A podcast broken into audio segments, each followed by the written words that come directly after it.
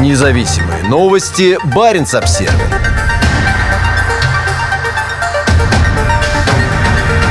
Баренц-Обсервер открывает еще одну дверь в стене российской цензуры. Аудиоверсия всех новостей на русском языке под названием Talking Barents, говорит Баренц, доступна на подкаст-платформах. Это еще один способ достичь нашей российской аудитории, говорит основатель Баренц Обсервер Атли Столесен.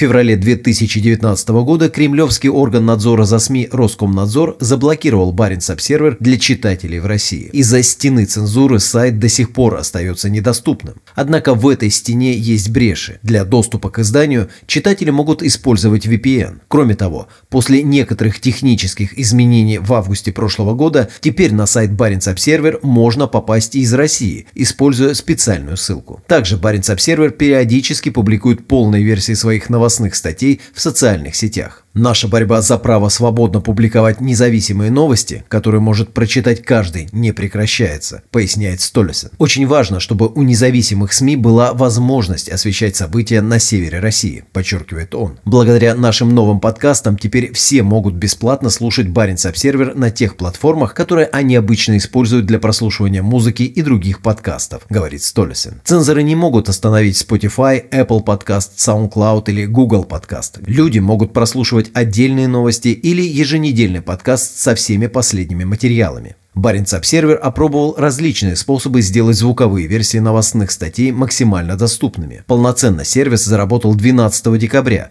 в день Российской Конституции. По словам Столесена, Баренц Обсервер просто следует тексту Российской Конституции. Пункт 5 статьи 29 Конституции гласит, гарантируется свобода массовой информации. Цензура запрещается. Параллельно с техническими доработками, VPN и запуском подкастов, двуязычное издание продолжает борьбу в рамках российской судебной системы. Роскомнадзор решил заблокировать Баренц Обсервер после публикации материала о Дане Эриксоне, сами с севера Швеции, который помогает молодым гомосексуалам преодолевать душевные страдания и не прибегать к самоубийству. Роскомнадзор утверждает, что статья содержит пропаганду суицида и потребовал снять публикацию в течение суток. Этого не произошло. Этот случай привлек широкое внимание в России России и за ее пределами. Одиозный политик, член Комитета Госдумы по международным делам Виталий Милонов потребовал заблокировать Баренц-Обсервер к чертям собачьим. По мнению Милонова, против Баренц-Обсервер необходимо принять меры по дипломатической линии. Надо послать им ноту протеста, вызвать посла Норвегии и сказать, что вы делаете.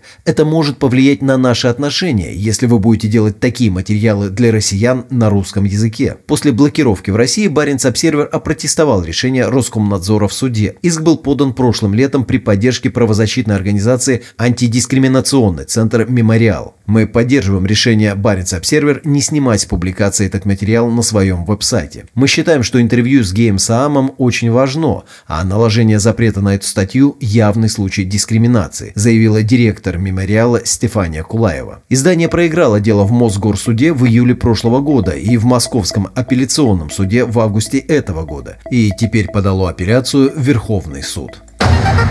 Независимые новости. Барин обсервис